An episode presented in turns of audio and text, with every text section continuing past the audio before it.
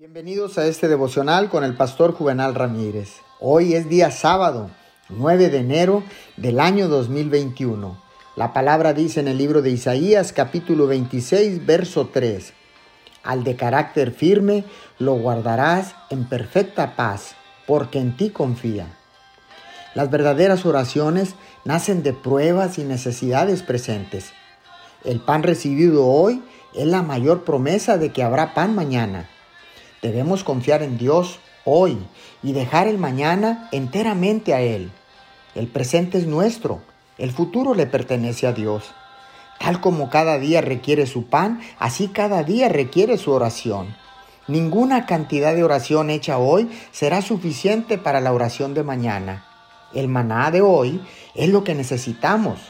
Mañana Dios se ocupará de que nuestras necesidades sean suplidas. Esta es la fe que Dios busca inspirar en todos y cada uno de nosotros.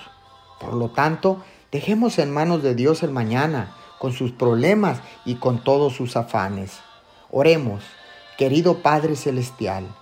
Te pedimos que nos ayudes a confiar en ti con todas las necesidades de hoy y a dejar el mañana enteramente en tus manos. Sé que tú serás el Dios que proveerá. En el nombre de Jesús. Amén y amén.